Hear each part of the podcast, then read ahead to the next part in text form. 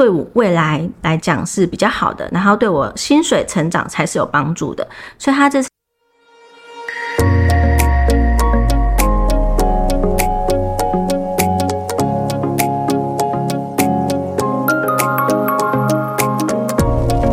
欢迎收听福袋运来，本节目是结合嘉兴子牙 Sandra 稳健财务军务和谐关系师的共同主持，透过分享真实的个案故事，让你此生福袋运来。你准备接福袋了吗？我们开始喽！Hello，各位听众，大家好。呃，这一次呢，我们要分享的真实故事呢，是一个三十岁的一个个案。我们常常孔子说三十而立嘛，可是其实啊，你会发现说，呃，现在很多人到三十岁，他对于目前为接下来的路要怎么走，还是很迷茫的。那这个个案也是呃处于这样的情况。好，那这个个案我们叫做 Elva，他是化名，他今年刚满三十岁，然后他台大研究所毕业之后，工作呢就一直呃有陆续的更换，他不仅换了职务，他也换了产业，所以呢，他到现在呢已经现在他的工作是第五份工作了，那他就会发现说，哎，我这样子一直换来换去，我待过的知名的外商或者是呃台湾的上市贵公司。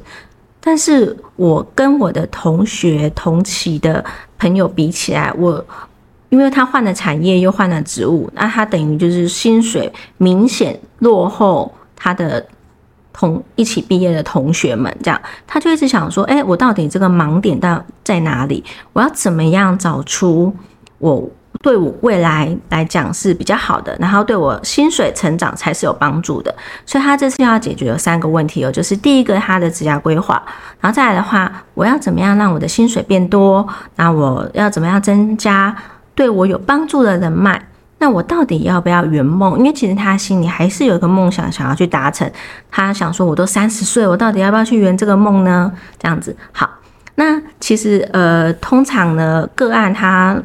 我都会先厘清说个案他想要解决的问题嘛，那他现在想要解决就是这三个，那我就会看到他过去的履历，然后去了解说，诶，他当时在大学研究所他就读科系，还有就是说他当时为什么会读那个科系背后的一个想法，他的一个动机，或者是说他有什么规划，因为有些人他读一些科系其实是没什么没想太多。反正我就是分数到那边，我就去读这样子。那其实这个个案他并不是这样的情况，其实他是对于那个科系他是有一些兴趣的。那他毕业当然就是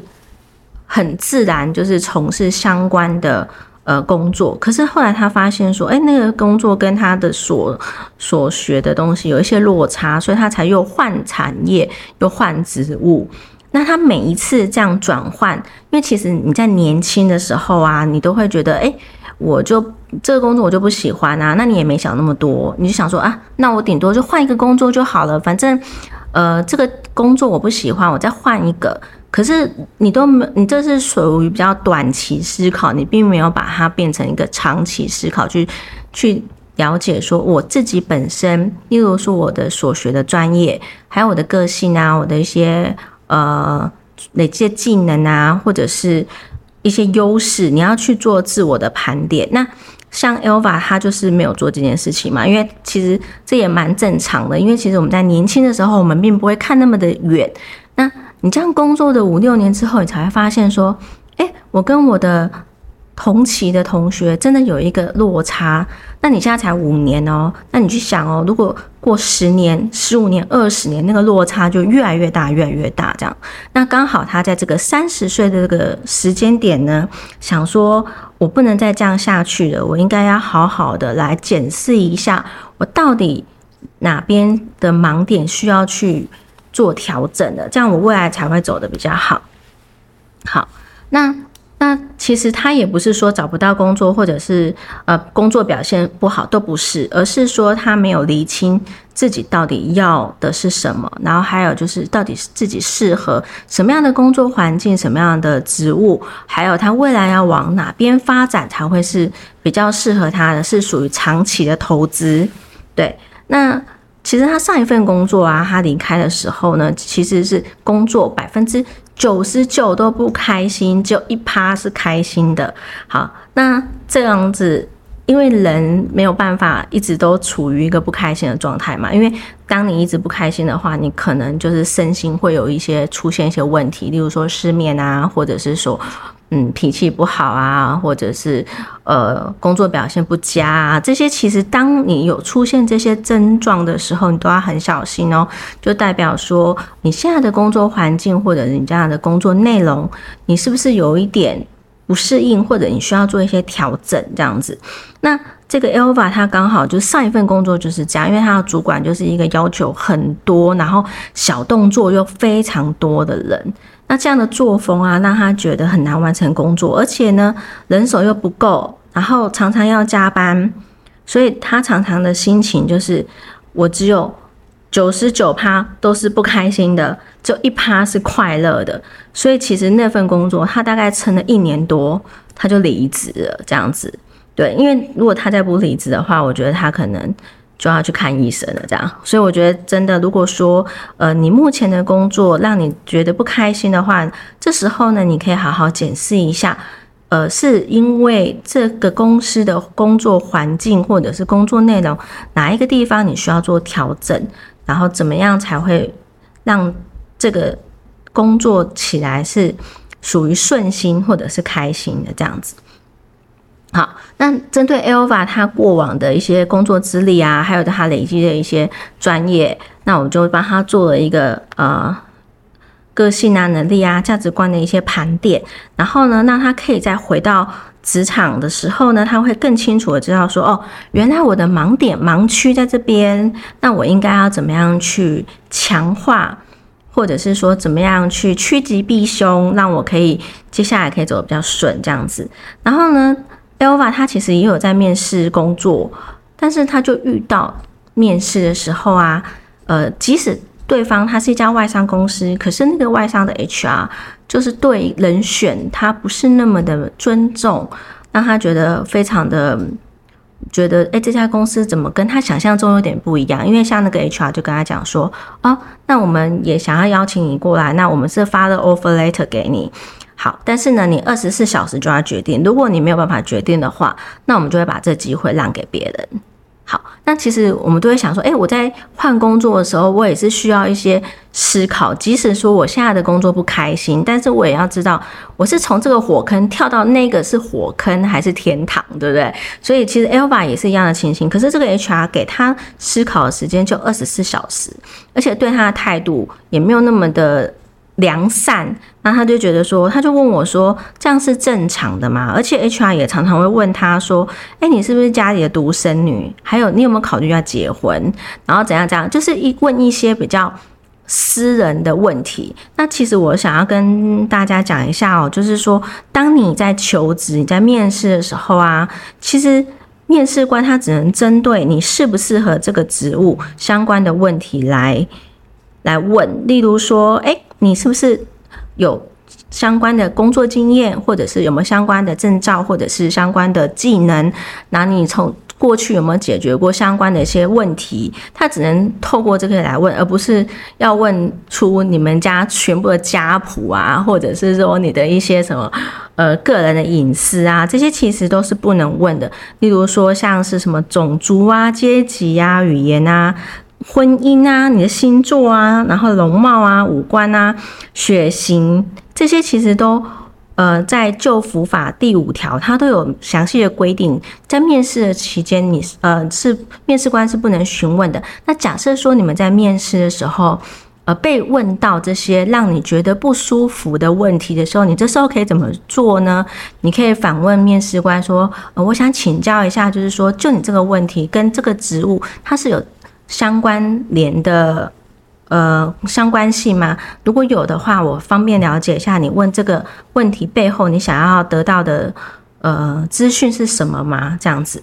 对，因为其实很多面试官他可能呃，没有被训练，所以他不晓得他问什么问题。那他可能就是觉得，哎，我就是跟你套关系啊，然后问一些有的没有的问题啊。可是他没有想到说，他问这些问题的时候，其实会造成你本身觉得不是那么的舒服。那 Elva 他刚好就是觉得很不舒服，因为他就觉得说，干嘛问我是不是家里的独生女？这关你什么事？这样子，对对。但这其实也是跟植物没有什么关系啊。对对对，嗯，好，那。还有就是说，因为 Elva 她三十岁了嘛，那虽然她是呃台湾呃研究所毕业，但是其实同学也都是出国去读书。那他也发现说，他在外商工作的时候，他发现说，哎，有些同事他们也都是从国外回来的。那这样子，相较于他们的表现，虽然说好像会有一些不一样，但是他总是觉得。好像从海外回来的表现，好像或者是不管是晋升啊，或者是说呃任务的派派级啊，这好像都有一些优势。那加上他原本就想要呃出国读书，所以他就问我说：“哎，我这样三十岁了，我是不是应该要去国外读 EMBA？你觉得怎么样？”那我我我会觉得说，因为他原本他是读理工背景，他并不是商学院的，但是他接下来他想要走的职务发展的话，其实如果他再去读一个 EMBA 的话，对他的未来的发展其实是有加分的，因为他对于企业的运作，他知道说哦，原来呃不同呃不同学院他们的思维方式是不一样，那其实这是有助于他未来的发展，所以他就问我说，哎，是不是？呃，他有考虑看是要去美国或者是去欧洲，那他应该读哪一个？然后哪一个对他未来的职涯是加分的？这样，那如果说，哎，其实我都一直觉得啊，呃，如果你有什么梦想，其实我觉得年轻的时候赶快去做，因为你年轻的时候不赶快去做的话，你年纪越来越大，你的机会成本跟沉没成本就越来越高。对，所以我当然就会鼓励他，如果说他在财务这一块是可以。呃，support 他去圆梦的话，那我会觉得他赶快去圆这个梦，我觉得是蛮好的。不管说，哎，他假设他读了这个 EMBA，他有可能他就变成有两种选择嘛，一个他可以回来台湾贡献，或者是说他可以在海外工作这样子。好，那我们刚刚有讲到说 Elva 他这个情况嘛，就是我们我也很想要听听看，我们那个帮助各位财务稳健的军务。那针对 Elva 的这个个案呢，他会给他什么建议？这样子，好，好我觉得 Elva 很令人羡慕哦，因为他现在呢还有机会可以让他未来的人力成本往上增加。但是要做这个决定之前的话呢，他一定要做一些盘点。首先，我会建议他要先检视自己的现金跟资产，然后呢，在这个检视过程当中，看他有没有固定在做一些投资的安排。如果有，或许有一些部分可以暂停，或许有些可以赎回，但是这个都不确定。但是就是要去检视，然后当然可能会有一些会需要再加码，比如说什么要加码，有一些花费。我我要提的哦，有就是说他现在让自己的花费的话，如果他出国，大概会有两，就变会有两笔的花费。第一个是他原本的人生正在进行当中的。因为我不晓得他的家庭状况，但是有些人三十岁，他可能已经工作五六年了，他已经跟家庭取得一个默契，就是固定会给爸爸妈妈回馈金。或许他很希望说，在他读书的这一年当中，他不要把这个落掉。那这个一年，或是说一年半这个期间，这个这个部分部分花费的话，一定要先把它能够继续保留下去，然后看看他还没有其他的其他的开销。所以有一些费用可以增加，有些部分可以减少。但是有个部分我会建议他要增加的，也就是说，他出国去念书，让自己未来有更多的创造收入的机会。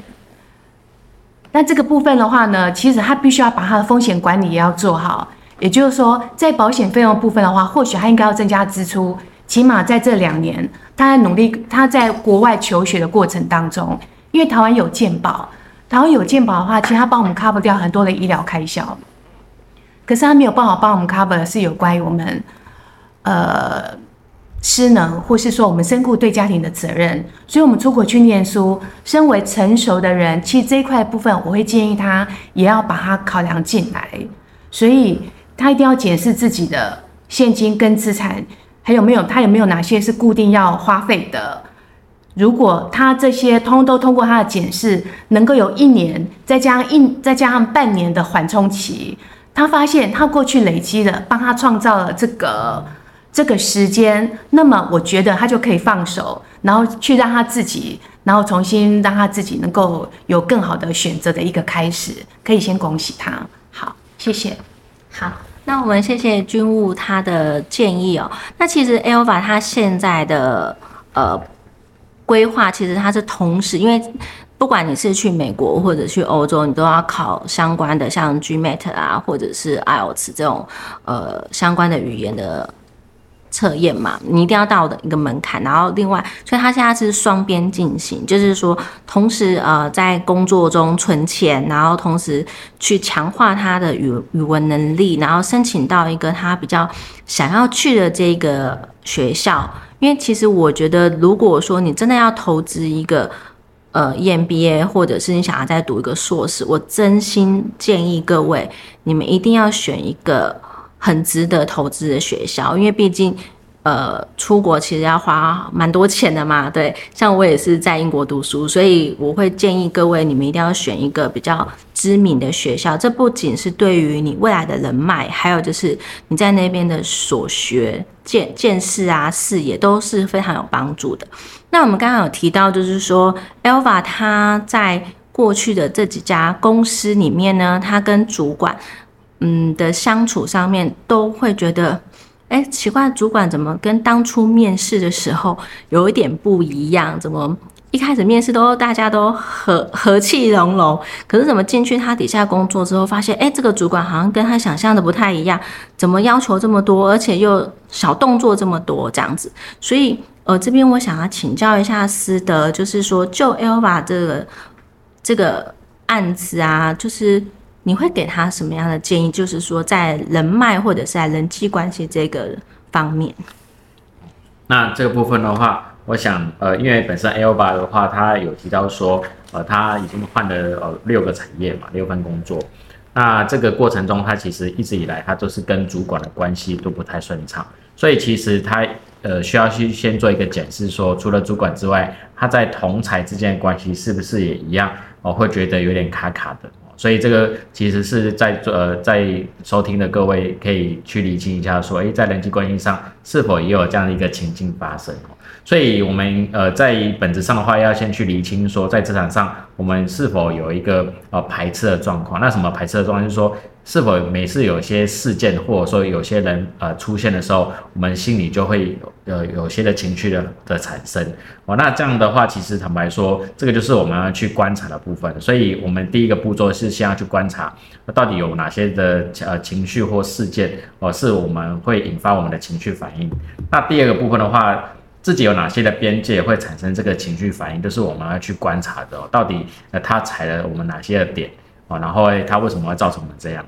那第三个步骤的话，其实就是呃，我们要去开始要去突破这样的边界哦，因为在三十岁的话，坦白说，它是一个很好去让自己打开边界的一个过程哈。那那有些人的讲法是说，他是要跳脱自己的舒适圈哦。对我来说，其实当我们来说，呃，把我们的边界打得越开的话，其实我们的舒适圈其实是越宽的。哦，所以在这个过程中，其实反而要在越年轻的时候，把自己的那个边界打开，然后呢，去理清说，哎，对啊，为什么我自己这个会有遇到这样的情境跟事件，会有情绪反应？那是否是有哪些东西是有一些的阴影哦，或坑洞，或者说自己不想面对的部分？那还是说有些的过程中，实际上是要为了自己做发声，而避免这种情境做一些呃重蹈覆辙、一而再、再而三的呃事件一直在重复的呃来。哦，所以这个情境中，其实我们要很多去理清，到底是我们要为自己发声，还是是要去做一些的更更深入的清理的部分。好，那刚刚那个师的他的建议就是说，呃，如果说呃是要为自己发声的话，各位你可以参考一下我们第一集裸辞的那一个二十五岁的个案，呃，他我们有送出的那个福袋。那如果说你想要呃，拿到这这个福袋的话，就邀请你到我们福袋运来的这个私人社团来信索取，这样子。好，那另外呢，刚刚是的他讲到，就是说，Elva 他其实是要了解说他自己的边界嘛，因为刚刚呃，其实我们在呃在咨询的时候，他有谈到说，哎，主管他要求很多，那有可能就是 Alpha 他其实也是一个工作很认真的人，他为了要达到这个任务，然后他也是有去加班，那有可能他就是呃就是妥协，或者是说他去容忍了一些他嗯他自己没有办法消化的东西。对，所以这个边界啊就很重要，就是说你必须要了解一下哪一些是你的地雷区，对，那哪一些界限是你要守住的。如果说当不管你的主管或者是你的同事，他踏到这个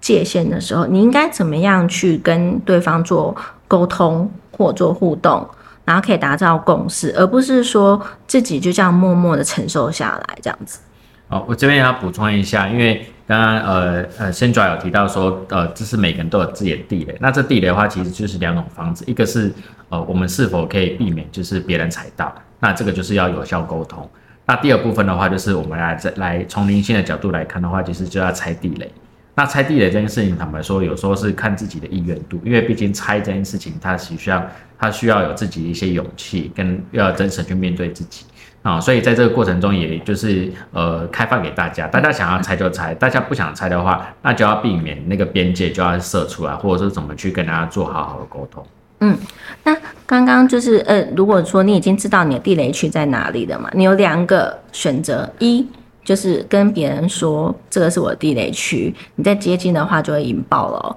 再的话就是，哎，你知道这是你的地雷区，你愿意去面对，然后并并且。并且去想办法去拆，可是问题是去拆解这个地雷，往往就是跟他原生的家庭的一些信念啊，或者是一些价值观是有关系的。是是是，这很重要，因为其实坦白说，有时候要拆地雷这个过程中，它不是那么舒服哦，因为它跟可能跟我们从小到大的教育，呃，那个父母亲给我们的信念系统，或者说跟这个社会给我们的价值观会有关，所以在拆的过程中，有时候。呃，已经根深蒂固三十年了。那这时候要再去翻转的话，其实除非说你你会想要有一个全新的自己，当然我会建议是拆地雷是最好哦。当然这个是需要一个机缘跟过程，所以呃还是在做在这这个当下哦开放给大家，大家可以自由的选择。OK，好。那我们谢谢思德他的建议。好，那我们这一集的福袋呢？因为 Alpha 他刚好就是在求职上面有遇到一些呃困扰，所以我们这一集的福袋呢，就是要送出。假设说你目前想要找工作，那你在面试上面，呃，你需要注意的呃一些要点，然后我们会把这些东西整理成。一份文件，那如果说你需要的话呢，就欢迎你到我们的福袋运来的这个私人社团来信索取。那希望这份福袋呢，可以协助你在求职面试这一块都可以呃安稳的过关，然后获得你想要的这个工作这样子。好，那我们今天的节目呢就到这边，那也希望这份呃这个真实的故事对于你的人生有所帮助。那如果你喜欢我们的频道的话，请你固定在每周四，欢迎来收听我们的频道，然后并追踪或按赞。那我们下次见喽，拜拜。